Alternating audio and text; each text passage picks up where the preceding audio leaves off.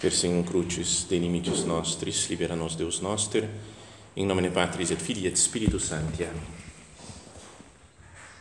Meu Senhor e meu Deus, creio firmemente que estás aqui, que me vês, que me ouves. Adoro-te com profunda reverência. Peço-te perdão dos meus pecados e graça para fazer com fruto este tempo de oração. Minha Mãe Imaculada, são José, meu Pai e Senhor, meu anjo da guarda, intercedei por mim.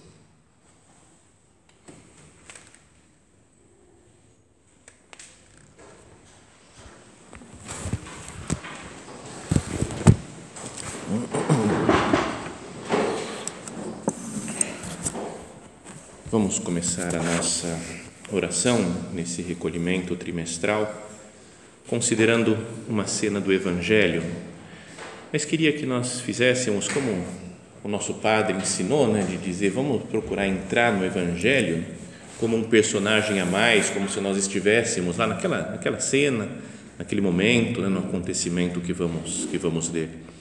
Está no início do segundo capítulo de São Marcos. E diz assim: Alguns dias depois, Jesus passou novamente por Cafarnaum e espalhou-se a notícia de que ele estava em casa. Ajuntou-se tanta gente que já não havia mais lugar, nem mesmo a porta.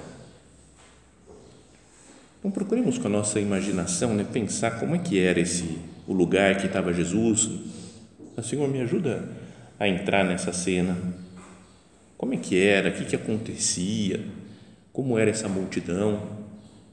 Eu, quando era pequeno, mais novo, assim, sempre imaginei uma, uma casa grande, né, com um monte de salas, de cômodos, né, vários lugares, assim, mas não existia, ou existia só para pessoas muito ricas. Né?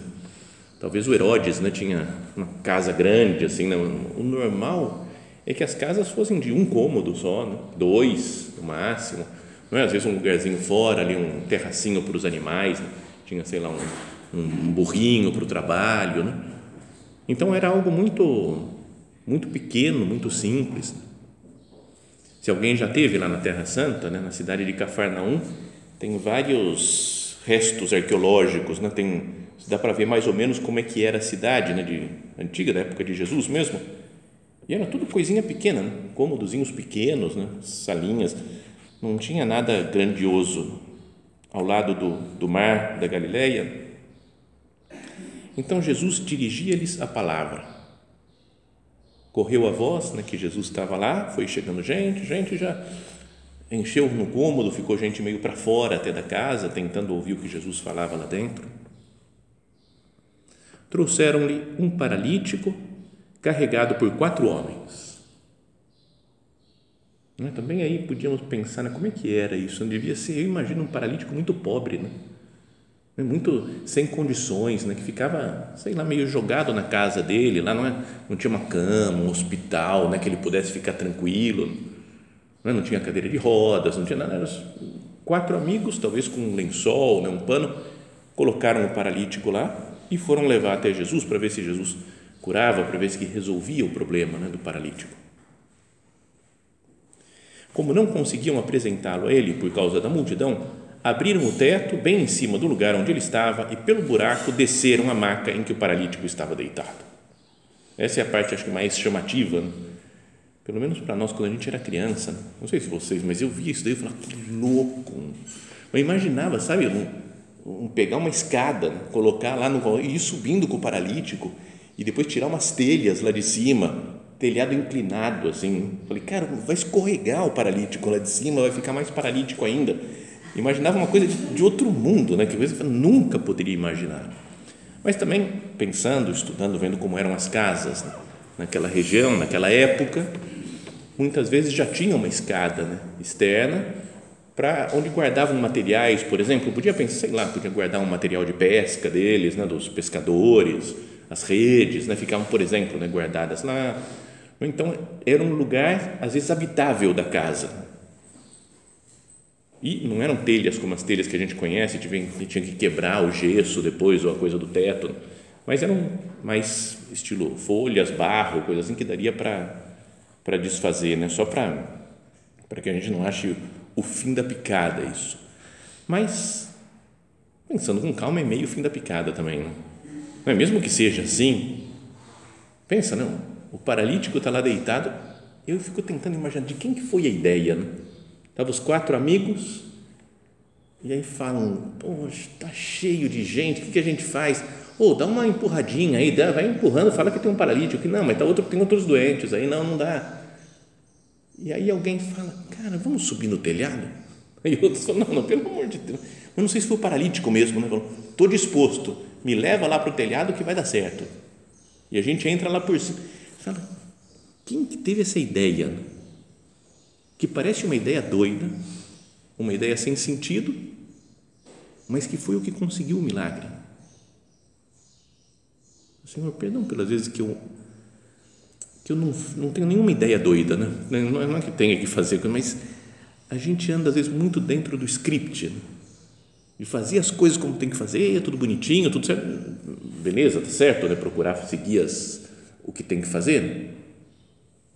Mas uma pessoa que ama e que quer chegar a Cristo, ela tem ideias diferentes. Uma pessoa apaixonada por outra tem ideias diferentes né, de como conquistar outra pessoa. Uma pessoa, uma mãe que ama o seu filho, né, tem ideias diferentes. Ela fala, eu vou fazer isso para o meu filho. Nunca, ninguém me falou que é para fazer assim, mas eu sei que meu filho, para ele vai ser bom tal coisa. Então, quando se ama, quando se deseja chegar a Cristo, como esses homens queriam chegar a Cristo, então tudo é, podíamos dizer, vai tudo é válido assim, né? Tudo é, é, é um caminho, né, para para chegar a Ele, mesmo que pareça um pouco absurda a ideia. Então desceram, eu imagino a, o susto talvez daquelas pessoas que estavam lá, né?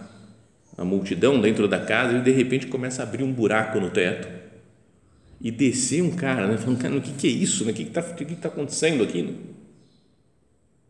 E Jesus, vendo a fé que eles tinham, Jesus olha a fé deles, né? não olha a loucura, né? que loucura que vocês estão fazendo, pelo amor, podia ter avisado, não precisa dessa coisa toda manda passar um aviso aí para frente. Aí né, teve aquela vez que Jesus estava numa casa e fala que chegou sua mãe e seus irmãos, e aí avisou, né? Foi passando a notícia até chegar em Jesus. Né? Podia fazer a mesma coisa, passa a notícia de que tem um paralítico lá fora, Jesus sai, vai lá, cura o paralítico. Jesus não, não reclama, né? ele gosta.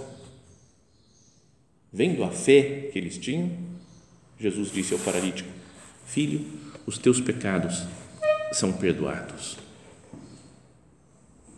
Imagina ouvir né, o que nós ouvimos sempre na confissão, e mas aqui ele ouve da boca do próprio Cristo: Teus pecados estão perdoados. E também isso é bonito de pensar né, que antes de curar, né, de resolver os problemas físicos, problemas materiais, Jesus olha para a alma daquele paralítico e cura sua alma.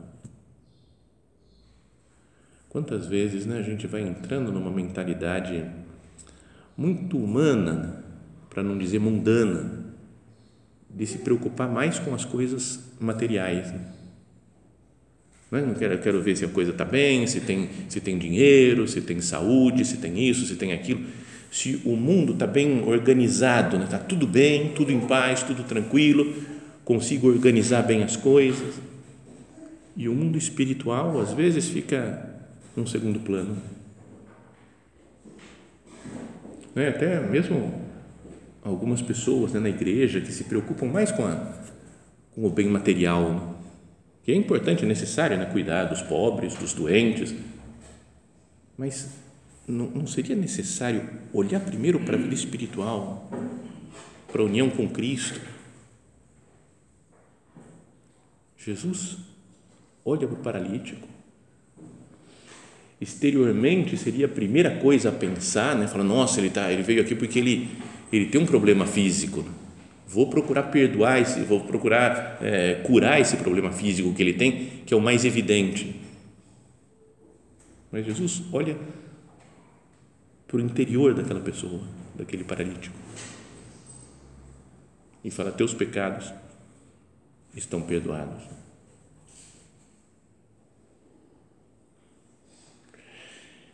E falam que lá estavam alguns escribas, né, que no seu coração pensavam: como pode ele falar deste modo? Está blasfemando, só Deus pode perdoar os pecados.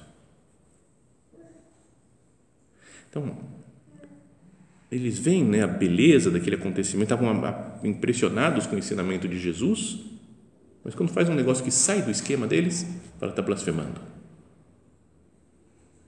E conhecemos né, o resto da história, né, que é, Jesus fala,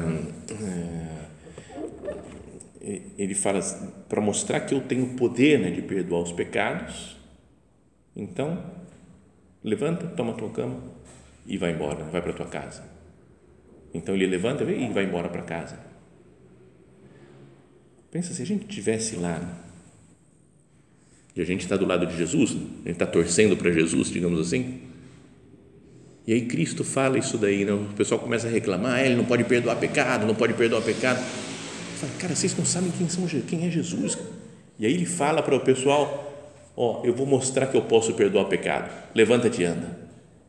Cara, a gente não ia fazer assim, yes, cara, ganhamos. Né? Jesus humilha os fariseus, os escribas. Né? Eu estou do lado dele. Tinha um, um rapaz muito gente boa, um gordo feliz, assim, sabe esse gordo feliz, gente fina? Que ele falava, é, sabe o que eu mais gosto de Jesus? O que, que é? é que ele dá no meio dos fariseus sempre, ele humilha os caras, isso é que eu gosto de Jesus. Tá, beleza, dá para entender, mas, mas, ele se sentiu máximo. Eu estou do lado de Jesus que detona os fariseus. Quando estava na faculdade, tinha uma, uma mania né, do, do povo, que agora parece que voltou, tem algumas pessoas que falam isso, mas que era quando alguém era humilhado de alguma coisa, os outros falavam receba. Era todo receba. Foi tirou uma nota. Quando você tirou na prova? Três. Receba. Era, era, alguém dava um, falava um fora, perguntava um negócio. Não, professor, não e o professor fala, não, isso daí não tem nada a ver essa sua pergunta. Receba. Era, era contínua a perseguição. E tinha uma menina que era muito chata, coitada Claudinha, ela chamava. Ela era, ela era gente boa, mas era chata, sabe? Sabe chatinha? Que ela perguntava umas coisas o professor estava explicando, ela perguntava uns negócios, falava, ah, Claudinha, baixa a bola. Mas, a gente, mas como era, a gente fazia física, só tinha homem praticamente, e tinha a Claudinha lá. Então ninguém mexia não, não deixa ela, não vai, não, a gente não tinha moral para falar receba para Claudinha, eu não sei o quê. Tá, tá, tá, então, é, mas aí tava, foi, a coisa foi acumulando, acumulando, acumulando, acumulando. E um dia a gente estava, antes de uma prova, desesperado, todo mundo estudando na biblioteca, meu Deus, como é que é isso daqui? Não sei o que, falando um com o outro, tirando dúvida, não sei o que. E a Claudinha lá no meio e falou: Pessoal, vamos fazer silêncio porque eu quero estudar? Então subiu um negócio e tem um, um, outro cara que era, ele só falava palavrão, só falava bobagem. Ele falou: Claudinha, você, você se fala, ai meu Deus, ele vai xingar muito a Claudinha. E falou: Você é uma chata. Só isso, né? uma chata. E a classe inteira, todo mundo, receba! Era, a gente se divertia com bobagens, né? Mas, então, o que Jesus faz para os fariseus, o que dá vontade de falar depois disso, falar, fariseus recebam, né? porque olha o que Jesus fez, o que vocês estão reclamando dele? Olha como Jesus é, é demais, né? Como é bom estar do lado de Cristo. Mas, é, quem eu queria que a gente pensasse, né, porque é o tema mais do nosso recolhimento, que é amizade, apostolado de amizade e confidência, o tema desse nosso recolhimento, queria que a gente pensasse nesses amigos do paralítico que levaram o, o homem para Jesus. Vamos pensar na situação deles. Como é que foi que surgiu a ideia né, de levar para Jesus? Né? Sabe, falam, Jesus está na cidade e está falando, está em tal casa. Um ouve falar e em vez de ele falar, vou sair correndo para ir ouvir Jesus, porque eu quero ouvir as palavras de Cristo. Talvez ele tenha pensado, não, peraí, mas talvez seja a hora de curar o, o paralítico, lá, nosso amigo. João, Zé, sei lá né, como é que chamava o cara, mas temos que levar ele para Jesus, porque aí sim ele vai curar, ele vai ser curado. E pode ser que eles tenham chegado lá atrasados, né? pelo trabalho que deu ir até a casa do paralítico, pegar ele, carregar e devagar, para não derrubar o paralítico no chão, ficar mais paralítico ainda.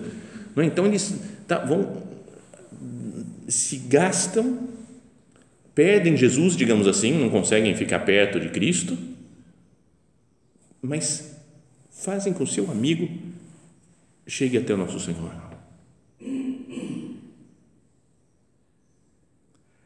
É difícil, às vezes, ter amigos assim, que acompanham o ritmo do amigo, que mudam seus planos para ajudar outra pessoa.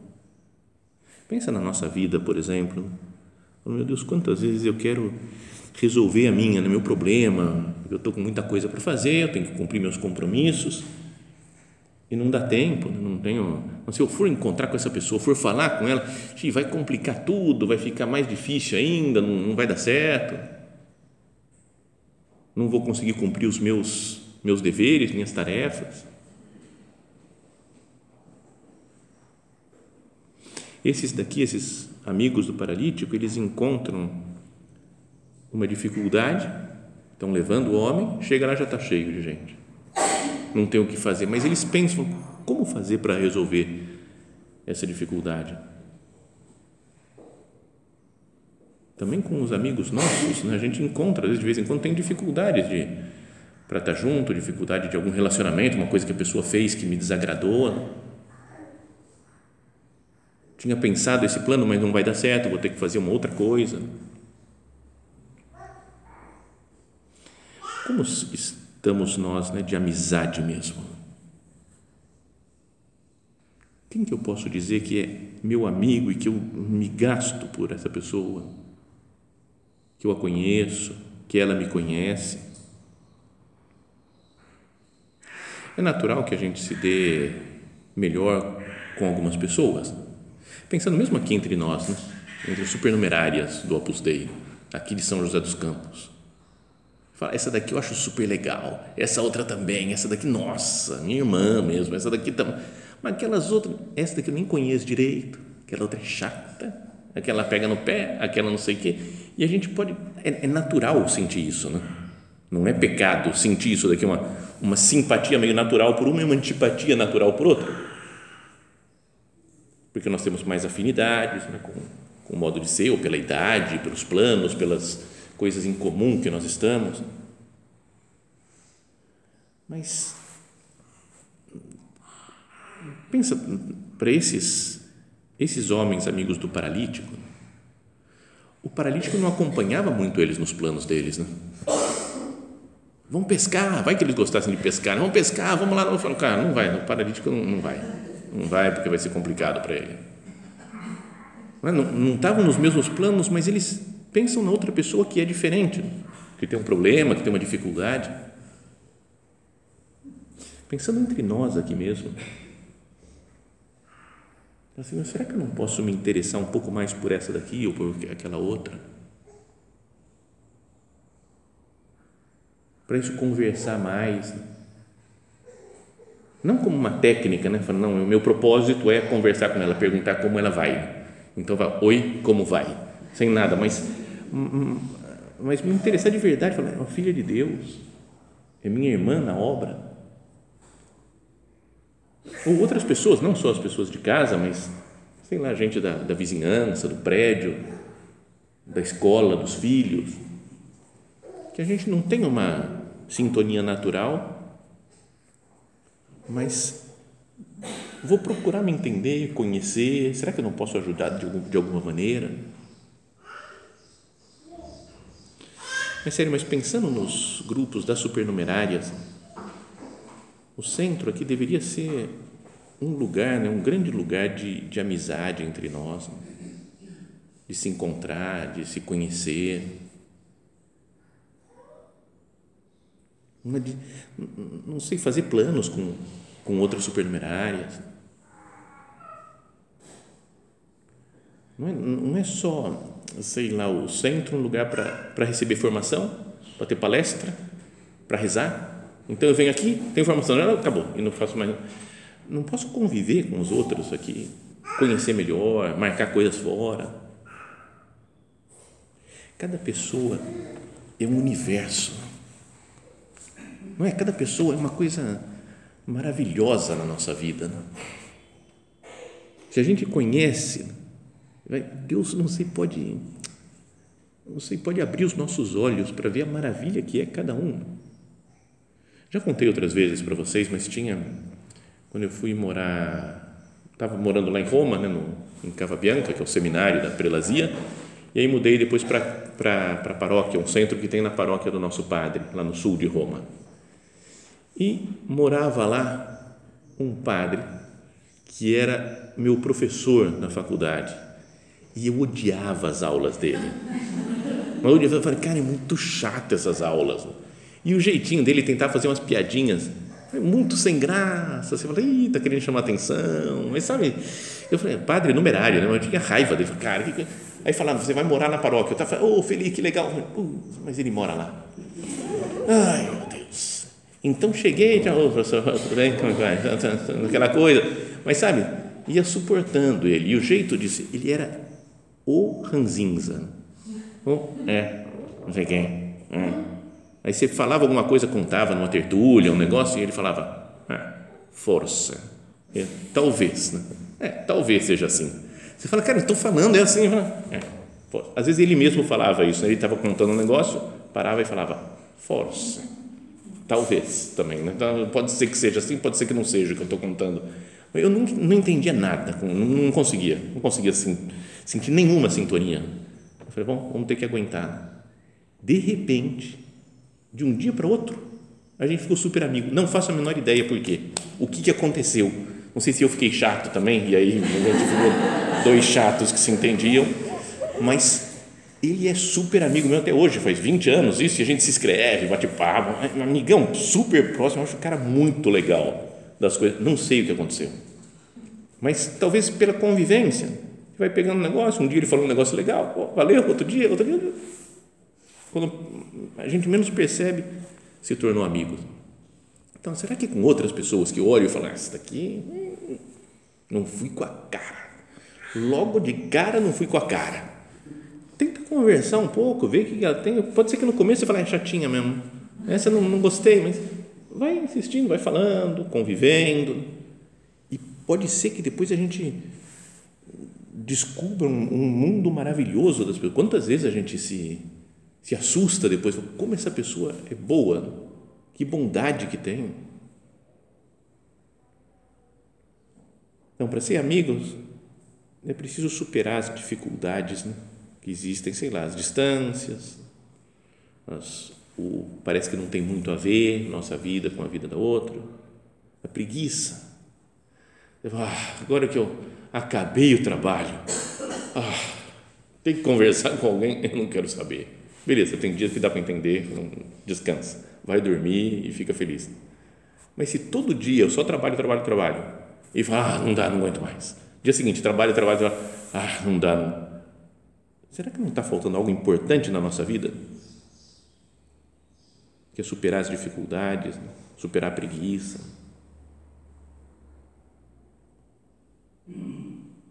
E, e o amor, né, a amizade, deve levar também a superar problemas reais que acontecem no relacionamento. Uma pessoa que me tratou mal, por exemplo, é minha amiga, me tratou meio mal. Não sei perdoar, Jesus, você me perdoa tanto, vou perdoar o que ela fez. Ou se muda a circunstância e já não me interessa mais. Se eu deixo a pessoa por alguma coisa que aconteceu na vida dela, será que não era por interesse? Então, conto duas histórias breves, espero que seja simples, assim, faltam cinco minutos para acabar a meditação. Mas é, uma de outra menina lá de Roma, que ela era super bonita, maravilhosa menina, e estava namorando, e o, o, o namorado estava lá com ela, e ela falou: Você só está você só tá comigo porque eu sou bonita. Ela sabia que era bonita. E ele falou: Não, de jeito nenhum, eu estou com você porque eu te amo mesmo como pessoa, você é tudo na minha vida, não sei o que. Né? Passou o tempo, ela teve um acidente de carro, ficou em coma um tempo, teve que fazer umas cirurgias no rosto e ficou com o olho mais alto que o outro na cirurgia, tipo o Cerveró, sabe?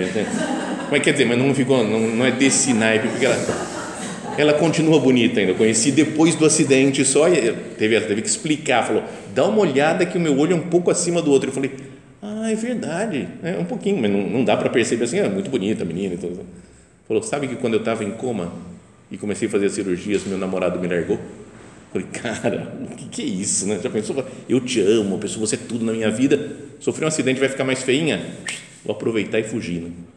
Então você fala, cara, isso é, é, muita maldade. E por outro lado, tinha outra de uma parente meio distante, na verdade não é parente minha, mas é marido da mulher, do filho, do vizinho, do tio, e aí chega mais ou menos, tem uma, uma ligação. Que ela casou com um cara, uma figura, o Du, Du Locke deve ser louco, cara, deve ser por isso, mas era um cara muito gente boa também. Mas um ano de casado, ele bateu num, atropelou um cavalo e ficou tetraplégico. Um ano de casado. E faz 30 anos que eles estão casados e ela cuida dele o tempo todo, além de várias outras coisas, quando ele diz, cuida daquilo, da filha e tal. E continua com ele, leva ele na cadeira de roda para um lado, para o outro. Não é, não é diferente o, o, a espécie falou, eu amo essa pessoa, ela pode estar tetraplégica, tudo bem. É meu marido, eu vou cuidar dele. Então, algo parecido com os amigos, a gente não poderia fazer. Eu tenho algum. É, a, minha amizade é interesseira, porque ela pode me oferecer isso, pode me oferecer aquilo, e quando eu percebo que não vai oferecer, me afasto. Quanta gente no mundo das empresas né? Fala, se eu ficar amigo desse, eu posso subir de posição, porque ele é amigo de não sei quem. Então vai lá, ficou amigo, subiu de posição, esquece. Já subi, já pisei naquela pessoa, já não preciso mais dela. Vou fazer outros contatos para ir subindo. Senhor, perdão pelas vezes que nas minhas amizades existe algum interesse. E a grande prova de amizade é o que fazem esses amigos, que é levar até Jesus. E esse é o tema né, da próxima meditação do apostolado que surge dessa amizade, da confidência, da união com os outros. Eu quero que, que essa pessoa viva com Cristo. Então, que hoje nós paremos um pouco nessa manhã de recolhimento para pensar nisso. Que espécie de amigo eu sou? Dedico tempo para os outros? eu me esforço para estar junto, sou aberto para conversar e conhecer mais gente. Procuro aproximar de Deus as pessoas com quem eu convivo, as minhas, minhas amigas. Então, que Nossa Senhora nos ajude nisso, né? nesse aspecto que é importante né, da vida de qualquer pessoa, né, ter amigos, né, se dar bem com as pessoas, mas especialmente dos cristãos, né, porque Cristo se fez próximo de nós, se fez amigo né, de cada um dos homens.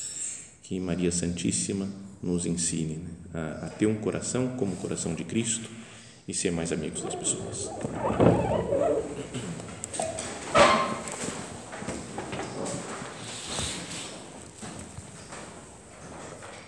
Dou-te graças, meu Deus, pelos bons propósitos, afetos e inspirações que me comunicaste nesta meditação. Peço-te ajuda para os pôr em prática. Minha Mãe Imaculada, São José, meu Pai e Senhor, meu anjo da guarda, intercedei por mim.